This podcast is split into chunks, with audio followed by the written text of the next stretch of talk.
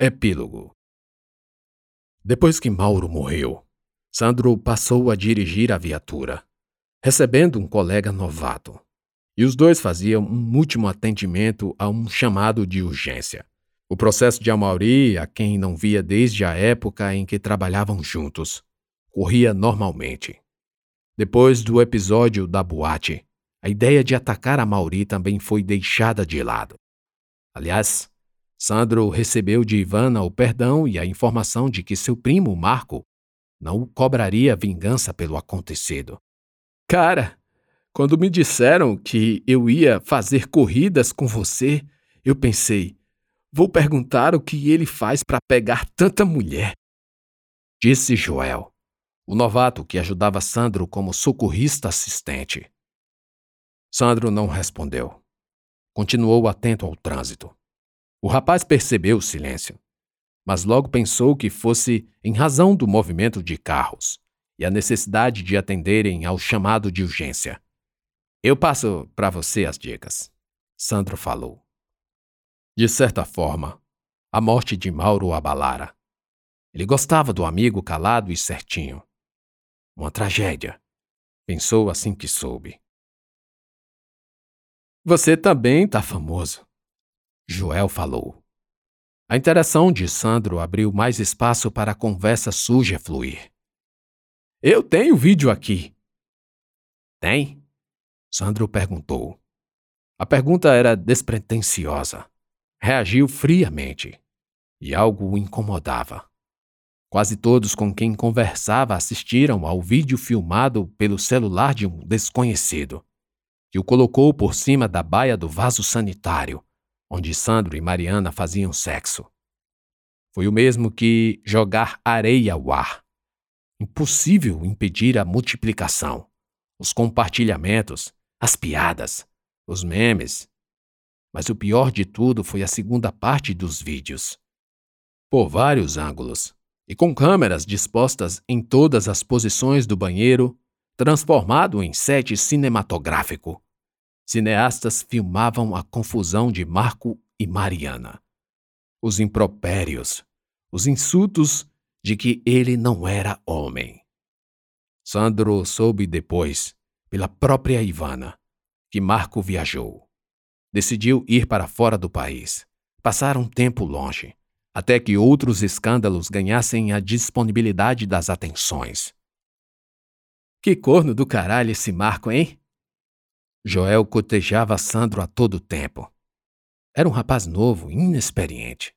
Não fazia ideia do risco que Sandro passou naquela noite. Menos ainda do risco que sobre ele pairava ao respirar o mesmo ar. Então, quando é que vai ser o próximo? Joel perguntou a Sandro sobre a escala de plantões. Os dois caminhavam pela saída que dava para o estacionamento. Era o melhor caminho para chegar à avenida de onde cada um pegaria seu destino. Já estava tarde, escuro, com um tempo frio e chuvoso. As luzes dos postes atraíam muitos mosquitos. Uma delas se apagou. Talvez fosse um mau contato com a fiação. Sandro teve a atenção captada pelo escuro que envolveu os dois. Ele ia responder à pergunta de Joel mas senti uma pancada na parte lateral do joelho esquerdo. Parecia que algo o atropelara em plena calçada. A dor o fez perder o equilíbrio, levando os joelhos ao chão. No escuro, ele apenas ouviu: Você aí, fica calado que nosso negócio é com esse. Seja lá quem falou, se dirigiu a Joel, que permanecia imóvel. A princípio pensou ser um assalto mas não era. Sandro ainda tentou se levantar, mas outra pancada ainda mais forte atingiu suas costas, à altura da lombar, definitivamente enterrando-o no chão. Ele então perdeu a voz, consumida pelo grito de dor. Vira ele! Um dos quatro homens que o atacava ordenou. E você fica imóvel aí! Repetiu a ameaça a Joel. Um terceiro sacou o celular e começou a filmar. Sandro se contorcia de dor. Mesmo assim, tentou se arrastar. Para onde? Nem mesmo ele sabia. Deixa, deixa! Filma ele se arrastando! A luz do poste voltou a acender. O lugar, antes desértico, agora era evitado por transeuntes que viam a cena de longe. Sandro desistiu de se arrastar. Tudo o que conseguiu foi escorregar menos de um metro e cair no córrego do meio-fio da calçada. Ainda estavam no interior do estacionamento a céu aberto. Vira ele agora e para de filmar. O líder do ataque distribuía ordens. Dois viraram Sandro, que se encandeou com a luz nos olhos. Não conseguiu ver nenhum deles até que um se aproximou de seu rosto. A sombra tomou forma e se transformou em Marco. Era ele quem dava as ordens. Filha da puta! Achou que ia sair dessa assim? Marco se afastou, e Sandro pôde ver uma marreta de derrubar parede sendo arrastada pela mão esquerda. Lembrou que usava aquelas ferramentas nos treinos de exercícios funcionais, de bater e girar pneu. Filma e abre as pernas. Um desespero preencheu a barriga de Sandro. Ainda lhe restava alguma força, e ele conseguiu levantar o torso. Mas logo recebeu um solavanco do que segurava a câmera com uma mão, prendendo-o ao chão novamente. As pernas desprovidas de forças foram agarradas por outros dois, que as afastaram. Não, não, cara, não, não! Sandro não falou mais nada. Sua voz morreu na garganta, dando lugar a um grito de horror ao ver Marco levantar a marreta à altura da cabeça. A marretada não acertou o pênis, mas a região acima. A bexiga de Sandro rompeu imediatamente com a pancada, causando-lhe uma dor que o levou quase ao desmaio. Um uivo ecoou pelo estacionamento. Joel estremeceu de agonia, levando as duas mãos aos testículos, como se compartilhasse parte da dor sofreu uma vertigem, quase desmaiando, ao ver urina e sangue escorrerem juntos pelas calças de Sandro e se diluírem na água do córrego.